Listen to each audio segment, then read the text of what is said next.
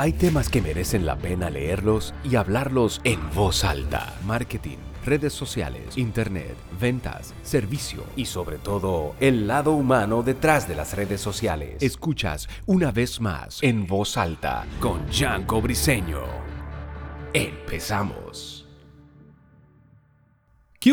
Bienvenido nueva vez a el podcast en voz alta. Soy Yanko Briseño y estoy muy agradecido porque estés de nuevo escuchándome en un nuevo episodio de En voz alta. En esta ocasión traigo a mi primer invitado al podcast que no podía ser nada más ni nada menos que un amigo personal, el cual te voy a presentar en unos minutos. Antes quería recordarte que puedes seguirme en las redes sociales como arroba Gianco Briceno, Gianco o en mi página web www.giancobriceno.com.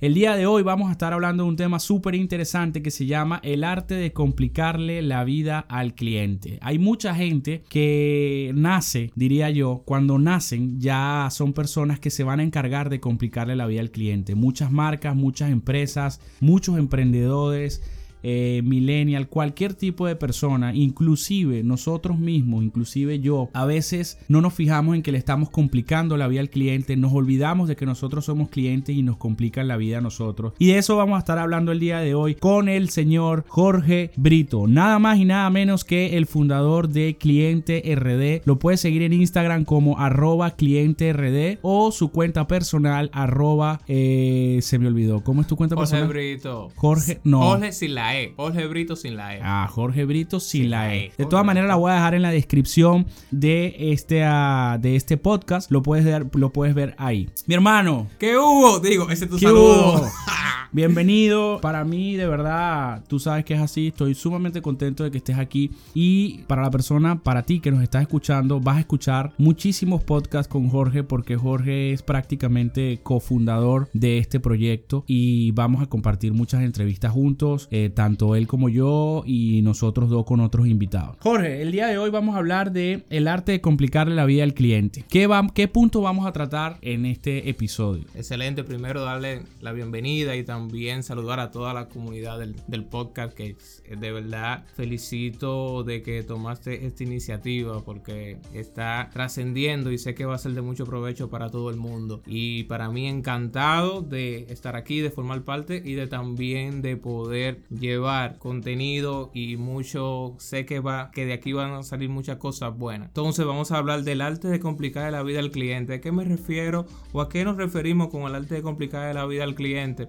Es cuando tú te olvidas de que tu cliente, de que tu misión es facilitar la vida al cliente, es, es de ser un servidor primero que buscar algún beneficio económico buscar algún beneficio más allá de tu facilitarle la vida al cliente. Y por eso, importante tanto en el ámbito online, tanto en el ámbito offline y en el día a día, en el ámbito personal también, hablar de eso, de por qué es importante tú no enfocarte en complicar la vida a tu cliente, sino de ser un facilitador y más allá que un facilitador, un servidor para tu cliente. Muy bien, pero vamos a empezar a darle forma a esto. ¿Cuáles son las cosas o en qué momento las personas, eh, en cualquiera de los ámbitos que lo quieras Sí. eh, meter, sea Instagram, sea Internet, sea en, en el punto de venta, cómo podemos estructurar para que ellos se lleven hoy y puedan recapitular y saber en qué momento le están complicando la vida al cliente? O sea, háblame un poquito o háblanos un poquito de cuáles son esas cosas básicas o la mayor cantidad de cosas, la mayor cantidad de errores que cometen las personas a la hora de complicar la vida al cliente. Un ejemplo muy palpable, cuando tú estás promocionando algo, un producto, imaginemos en Instagram, y, no, y, y tú no publicas el precio, sino que tú pones, ejemplo, estás viendo una correa, para ponerlo bien práctico, y tú pones la correa, es de piel y la descripción, pero no pones el precio, le pones para precio, comunícate por DM, por mensaje directo. Ok,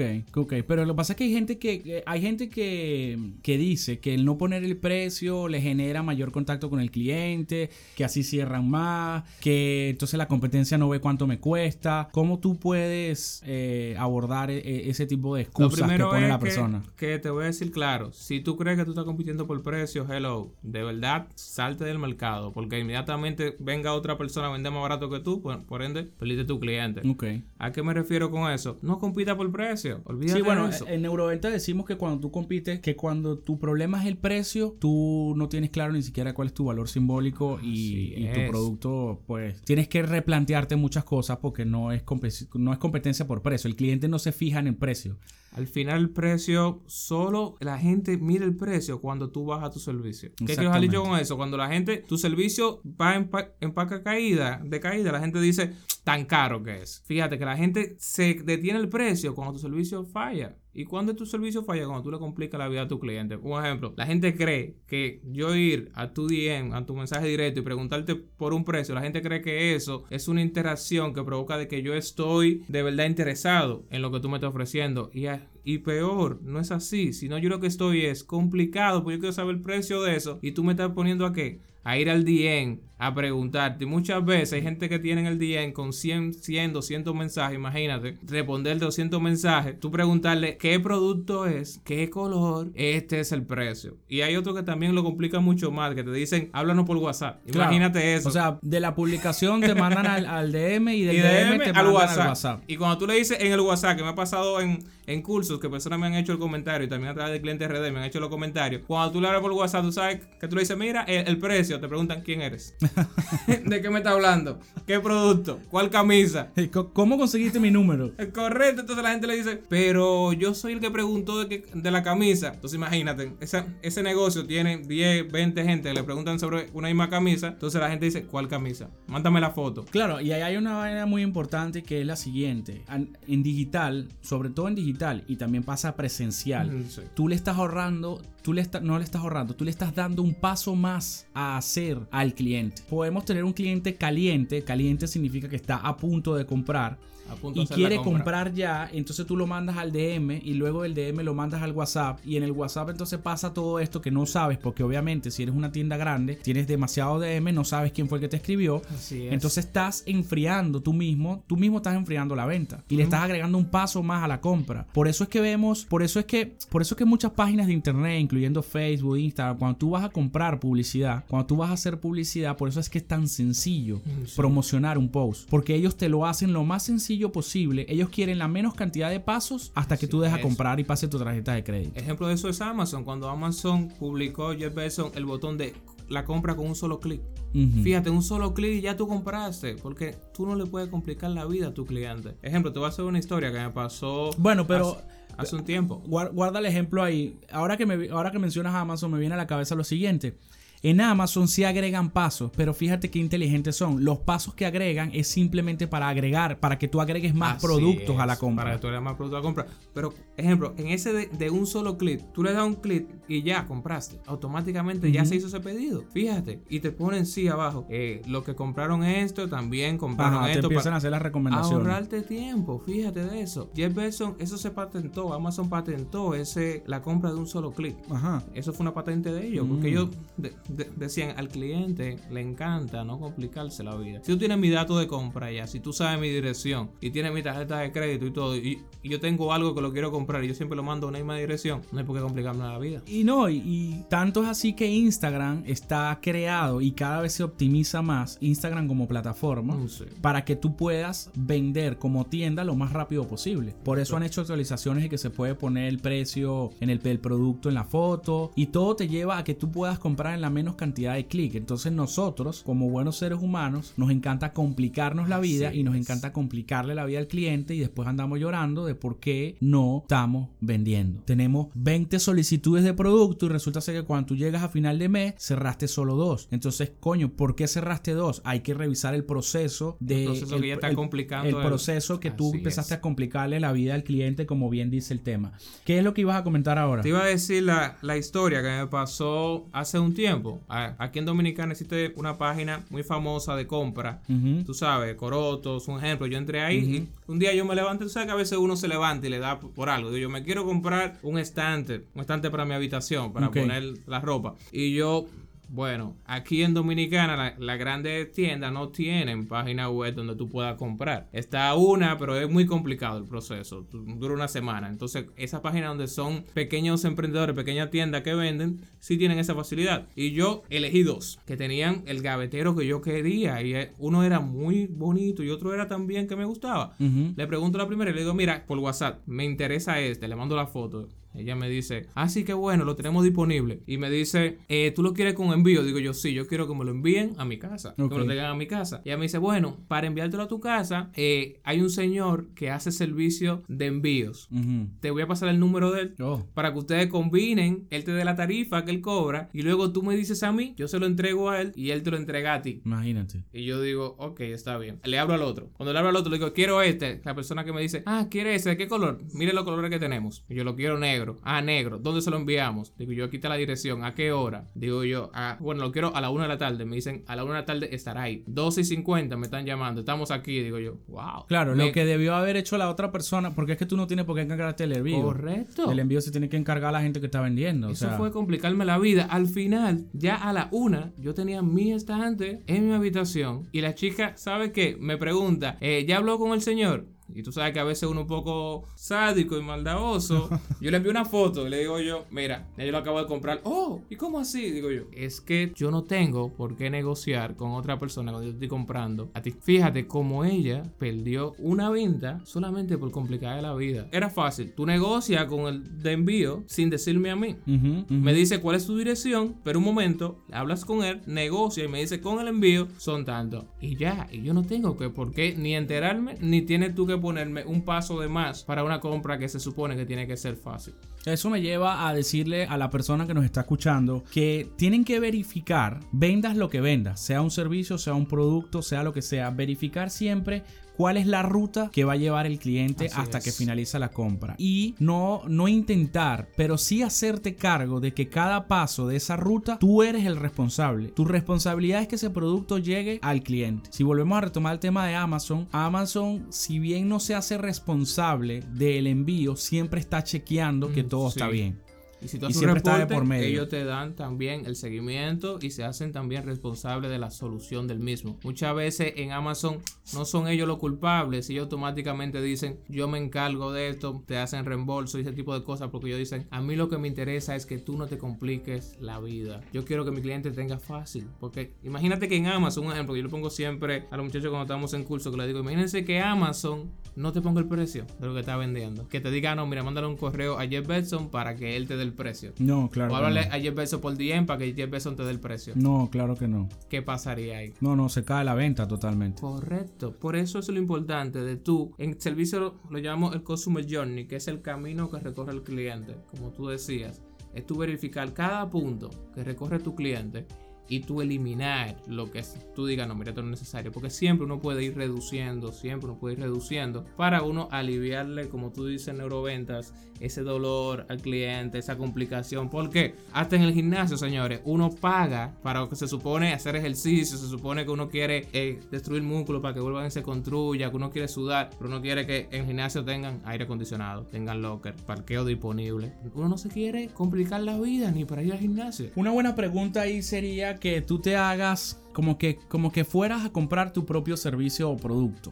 Y ver qué pasos tienes que recorrer y ver qué es lo que te gustaría que hicieran por ti. Entonces, volviendo al tema, el arte de complicarle la vida al cliente. Te recuerdo que estamos hablando con Jorge Brito de arroba cliente RD. Lo puedes seguir en todas sus redes sociales como arroba cliente RD o visitar su página web que es clienterd.com.do clienterd.com.do. Entonces, Jorge, ¿qué más podemos hablar sobre el arte de complicarle la vida al cliente? ¿Qué otro caso de estudio o qué otro ejemplo podríamos poner para ayudarle a la persona que nos está escuchando a no complicarse ni la vida a él ni complicarse la vida a su cliente para que si no le complica la vida a su cliente pueda tener más ventas? Correcto. Lo, siempre se lo digo a la persona en los cursos y se lo digo también a las personas en la asesoría, que es lo siguiente. Tú tienes que tener una palabra siempre presente, que es solución.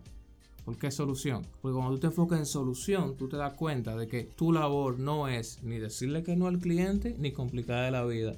Siempre digo lo siguiente, al cliente nunca se le dice que no. Tú le dices que sí y luego tú le explicas por qué no. Okay. Fíjate que es redundante, pero es así. Tú le dices que sí y luego tú le explicas por qué no. ¿En qué sentido? cuando una persona tú le dices que, que no al inicio. Claro, pero ajá, si yo, te, hay- si yo te llamo a ti y te digo, oye, mira, tú tienes la silla azul, tú me vas a decir que sí, después me vas a decir que no. Fíjate lo que te digo. Sí, pero si te entre- para entregarte la silla azul sería, tú dices, bueno, son 15 días que dura para llegarme ese pedido. Sería en 15 días. Ahora, si tú la deseas negra, te la puedo entregar inmediatamente. ¿Qué tú me dijiste ahí? Ok. Fíjate que tú me dijiste que sí. Luego tú me explicaste que para yo tener la silla azul, tú ibas a durar 15 días. Pero que si yo la quería para hoy mismo, tú puedes facilitarme sillas negras. Fíjate que de inicio tú no me dijiste que no. Cuando tú me dices que no, ya, ya, yo, ya yo entiendo que estamos en conflicto. Es importante, es importante resaltar con este punto porque la gente se confunde. Sí. Que tú le dices que sí, sí, sí y solo sí, tú Sí. tengas una respuesta inmediata para el cliente y de verdad esté en existencia o lo vayas a tener en existencia. Es. es. decir, si igual vamos al ejemplo de la silla azul y tú me dices sí, pero te llegan 15 días. Si la quieres ahora, tengo una silla negro. De verdad tiene que llegar la silla azul en 15 días. Así es. Unos expertos en eso son lo- los panas de, de IKEA. Tú cuando vas a IKEA y no hay un mueble disponible, el vendedor puede entrar al sistema e incluso te dice por dónde va y cuándo llega. Y eh, si ellos te dicen, eso llega el tal de marzo, va a llegar el tal de marzo y te mandan un mensaje de texto diciéndote su producto está aquí, ya lo puede venir a retirar. Fíjate que Entonces- eso es genial. A lo que voy es, para cerrar la idea, es dile que sí, pero no mientas. No mientas. Está prohibido mentirle al cliente porque al final cuando el cliente descubre que tú le mentiste, automáticamente lo perdiste. Por ende, tú dices que sí, pero es para tú explicarle qué solución tú le vas a dar. Y, y explicarle también por qué no puedes darle esa que él quiere en el momento. Porque siempre le digo, no le digas a tu cliente lo que tú no puedes hacer. Dile a tu cliente lo que tú sí puedes hacer. Porque al final al cliente le interesa que tú le des solución. No que tú le compliques la vida. Hay personas que se, que se marcan en decirle al cliente que no, que no. O en buscar demostrar que el cliente se equivoca. Que es muy parte de, de complicar la vida al cliente. Ok, entonces, si vamos recapitulando en esto, tenemos, eh, estamos hablando del arte, el arte de, De complicar la vida al complicar cliente. la vida del cliente. Así tenemos es. como primer punto, podemos decir, en Instagram, eh, coloca tus precios. Coloca tu Y si la gente te hace una pregunta en comentarios, conteste la pregunta. Correcto. Nada de eso de que, ay, te mandé la información por DM, ay, le vamos a escribir por DM. Usted conteste los comentarios porque tienes una ventaja. Y eso es lo que no vemos. Cuando tú contestas una pregunta que te hace un cliente en los comentarios, tú estás respondiendo una duda que puede tener otra persona que te va a ver. Así es. Entonces, si tú no respondes la pregunta y mandas a la gente para el DM, si yo llego y tengo la misma duda, voy a tener que ir al DM. Entonces, publica precios en Instagram, acorta el camino para la compra eh, en Instagram o en tu página web o inclusive en el WhatsApp. Si tu negocio se basa en WhatsApp porque tienes el contacto, o sea, yo llegué a donde tenía que llegar y tengo tu WhatsApp. En WhatsApp tampoco me des tanta vuelta. O sea, eh, puedes generar puedes generar guiones donde tú le vas a mandar a la gente ah hola buenas tardes cómo estás sí qué desea Ah, yo deseo la camisa tal ok dígame el código de la camisa tal ponle Claro. códigos a tu producto entonces eso por otro lado por otro lado tenemos No le diga que no a tu cliente, sino que no le digas que no sino que sí dile que sí, luego explícale por qué no, tal cosa. Y que, ojo, no le mientas a tu cliente. Y no le mientas a tu cliente. Y tenemos el tema de hacerte cargo o tener muy claro y ser responsable de todos los procesos que están involucrados en una venta Así es. porque son responsabilidad tuya, no es responsabilidad del cliente. La única responsabilidad del cliente es pagarte y que tenga su producto en su casa o en sus manos en el momento que él lo quiere. Porque al final el cliente no paga para complicarse la vida. El cliente está pagando para que tú le des una solución y le facilite la experiencia. Mientras tú más facilites la experiencia, más lejos estará tu competencia de tu cliente. Esa es la clave de todo. Si tú le complicas la vida a tu cliente, tu competencia se la va a facilitar. Y al final yo me voy a quedar con quien me facilite la vida por encima de quien me venda más barato. Y ahí entonces rescato otra cosa que porque ando medio malicioso hoy.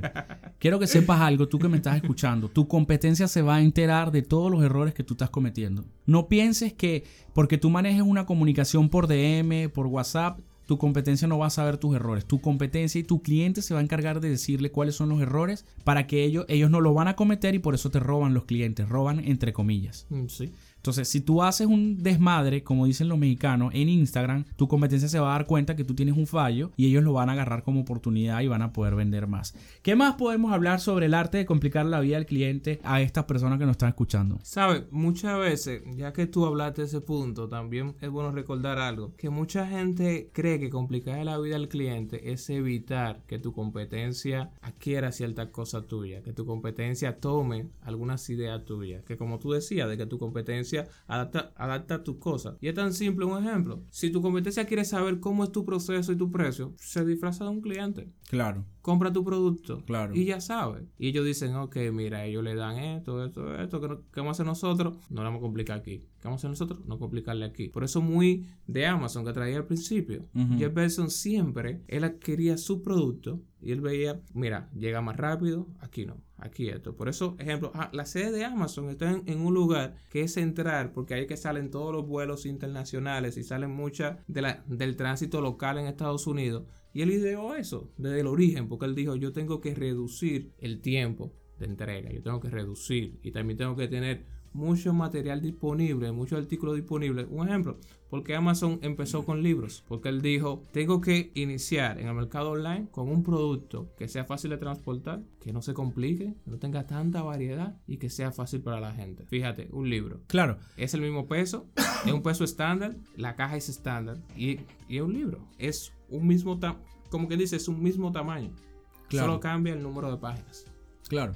Claro, hablando de Amazon, pues, sabes, vienen muchas ideas a la cabeza, porque hay una parte en la, en la, en la ecuación de la venta de Amazon que ya no depende de Amazon. Sí, él, él puso Amazon en el lugar céntrico donde su tiempo de envío era el menor tiempo posible, pero ya, por ejemplo, una vez que eso llega a Miami, ya de Miami a Santo Domingo o al país donde tú estés, ya no depende de Amazon. Correcto. Depende de un courier De un externo. courier de, de envío de, de tu país. ¿Por, local. ¿Por qué traigo esto a colación? Porque tú como vendedor y como persona que presta un servicio tienes que darte cuenta que sí, que así como te estamos diciendo que te hagas responsable de una cosa, ya llega un momento en que tú tienes que soltar porque ya no depende de Y ti. delegar. Pero el hecho de que no dependa de ti no quiere decir que no le des un servicio, como dices tú, extraordinario al cliente. ¿Qué Así quiere es. decir un servicio extraordinario? En el caso que tú mandes tu producto, como le pasó a Jorge con la estantería, con un, con un envío ex- eh, externo que no depende de tu compañía, companhia. Lo importante sí es que tú sepas que si eso le va a tardar cuatro días en llegar al cliente, al cuarto día tú le escribas al cliente. Así es. Señor cliente, ¿le llegó el producto? Sí. Porque mucha gente, ¿sabes qué pasa? Que yo creo que eso puede ser un tema para un próximo podcast, para un próximo episodio, que es el servicio postventa. Sí, ese arte del, se- del seguimiento. Mucha gente vende y se olvida del seguimiento. Inclusive yo siempre he tenido, yo les tengo como rabia, con todo el respeto, ¿no? Porque son personas que salvan vidas y no necesariamente los que salvan vidas. Hablo de doctores, ginecólogos, eh, los que traen niños al mundo, los odontólogos, cualquier persona, cualquier doctor. Mm, Sí, Son las personas que menos hacen seguimiento.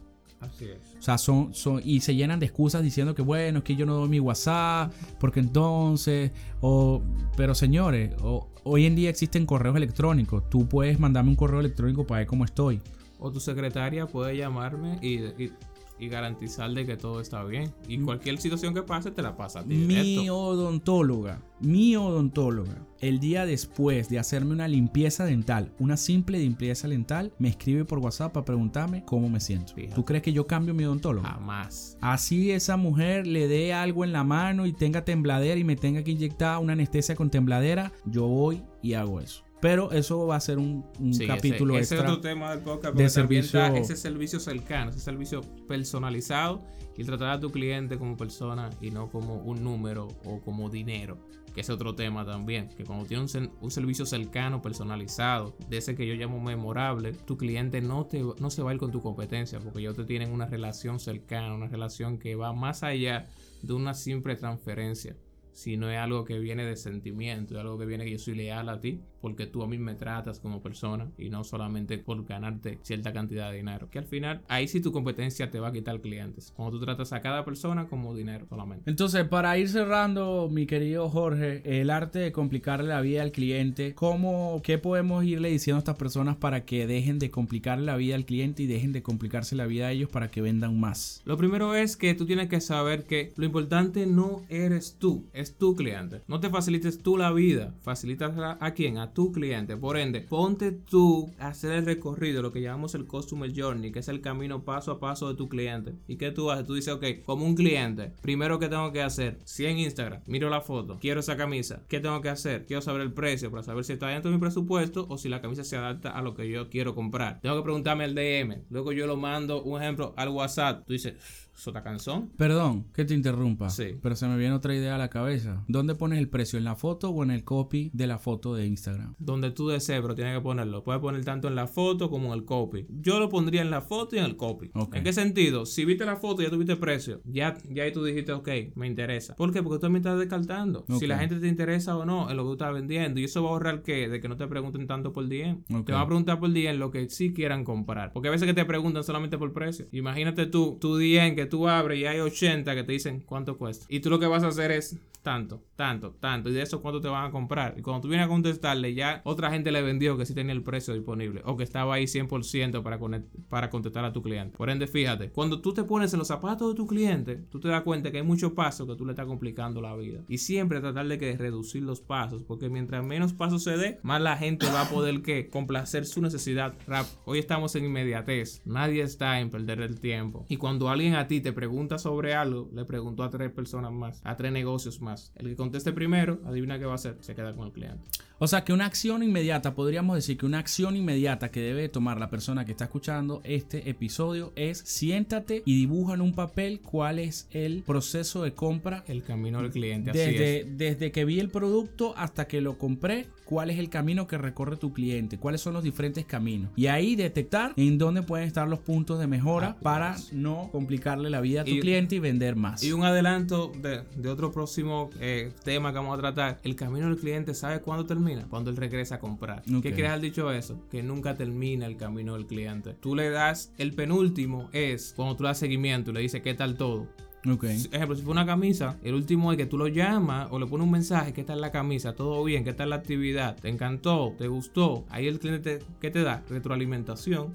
Y también te puede dar cualquier cosa. Te diga, ah, mira, qué bueno que tú me hablaste. Yo le, habla- le hablé a mi amigo sobre ti. Mira su teléfono. Y ya ahí, ¿qué hace ese cliente? Te vuelve a comprar o te compra otro y se reinicia de nuevo el camino Claro. del cliente. O sea, el camino Claro. del cliente nunca termina. Y ok, eso está bien, nunca termina y creo que es algo que siempre debemos estar revisando por lo menos, eh, yo diría que cada 90 días. Así es. Siempre hay que estarlo revisando para optimizarlo y optimizarlo y optimizarlo y siempre, siempre seguro va a haber una forma de optimizarlo. Sí, es un ejemplo de eso es Netflix. Que Netflix cuando tú acabas de ver una serie, te manda un correo. Claro. Y te dice, acabaste de ver esta serie, mira aquí otra serie que se parecen que te van a interesar. Claro. Fíjate que ahí ellos me están ahorrando ellos tener que ir a ver. Y ellos ahí se me están también aliviando diciendo, mira, tú terminaste de ver esta serie. Fíjate ahora estas que son parecidas. Ujú, ujú. Te están y, te, y te llevan. Primero te dicen, te recomiendan según tus gustos. Ya eso es un tema. Y después te mandan otra vez a la aplicación. O sea, Sí, es. porque ellos no te están vendiendo, porque ellos te cobran mensualmente. Pero siempre están buscando que tú estés yendo otra vez a Netflix, yendo otra vez a Netflix. Que, o sea, ellos lo que buscan ahí es que tú no tengas la posibilidad, ni siquiera se te pase la remota idea de pensar, prender Apple TV o el, cable o cualquier o, o ir inclusive a ver cualquier pendeja en YouTube. O sea, aquí estoy yo. Si ya terminaste de ver esta, bueno, aquí está la otra. Así Ni se te ocurra pensar en otra vaina que no sea Netflix para ver algo. Fíjate que cada Netflix es diferente. Porque se va adaptando a qué? A lo que, a, A lo que tú vas a viendo. tus intereses, Claro. así es. Fíjate que Netflix, cuando tú entras, tú dices, pues esta serie me gusta. Pero no, no viene de, de que fue un acto de suerte. Es que ellos se mantienen su algoritmo en base a tus gustos. Claro. Fíjate claro. que siempre está que buscando facilitarte la vida, de que tú no tengas que buscar tanto para ver lo que tú quieres. No, y, y ellos son tan bárbaros que hacen lanzamientos nuevos, pero si ese lanzamiento, porque si ellos pensaran en ellos nada más, ellos te mandarían sus lanzamientos todo el tiempo, Así pero es. si ese lanzamiento no va de acuerdo a lo que tú has visto, Netflix no te va a avisar que lanzaron eso. Así es. O sea, no te lo va a avisar directamente en un correo. Puede ser que lo primero venga con tus gustos y quizás ese lanzamiento que no tiene nada que ver con lo que tú has buscado te lo ponen debajo. Sí. Pero ahí eso es un punto muy importante porque ellos no piensan en ellos, ellos piensan en ti. En el En gusto función, del cliente. exactamente, en función a lo que a ti te gusta, yo te llevo para mi app porque lo que me interesa es que esté en mi app. Y- Y fíjate también que te mandan una notificación cuando tu serie preferida saca una nueva temporada. Claro. Porque ellos te evitan que tú te compliques en saber ¿y cuándo que sale la temporada de mi serie? No, ellos te dicen, salió una nueva temporada. Y si, Claro. y si tú no la has visto, a una semana te dicen, recuerda que salió una nueva temporada. Fíjate que siempre ellos están pensando en quién, en ti y no en ellos. No, y Netflix, la, los community managers que manejan las redes sociales Netflix son unos verdugos. Son muy friendly ellos, ¿Sabes? son muy de contestarte. Son tipo- muy frescos, como dirían aquí en Sí. República Dominicana. Pues bueno, nada, mi hermano, muchas gracias por haber estado en este capítulo. Eh, sé que es el primero de muchos. Gracias a De verdad, así te portes a veces muy mal conmigo como Tú persona sabes, yo soy tu hermano. y como amigo. Este, para mí fue un placer y para nosotros fue un placer que tú hayas estado ahí escuchándonos. Por favor, si te gustó este episodio, compártelo en tus redes sociales y etiquétanos. Compártelo con tus amigos, compártelo por WhatsApp. Es muy fácil compartir esto si te gustó, solo si te gustó. Y si te gustó también puedes darle me gusta, suscribirte. En Spotify. Eh, sí, suscribirse en Spotify, pero suscribirse al podcast. El Suscríbete al podcast, punto. Spotify, deja los comentarios, recomiéndalo, dale de valoración de 5 estrellas. Si te Exactamente. Gustó. Si te gustó. Pues nada, muchas gracias por tu tiempo, hermano. Muchas gracias, a ti por a haber ti. venido. Recuerden seguir a Jorge Brito en sus redes sociales como arroba cliente RD y arroba Jorge Brito sin E. Jorge Brito Cine. Si tú entendiste es. eso, buenísimo. Jorge Brito Cine o visitar su página web clienterd.com.do. clienterd.com.do. Nos vemos en un próximo capítulo. Yo soy Yanko Briseño y esto fue En Voz Alta. Hasta luego. Cepíllate los dientes. Esto ha sido En Voz Alta con Yanko Briseño, donde hablamos temas que no pueden ser solo leídos.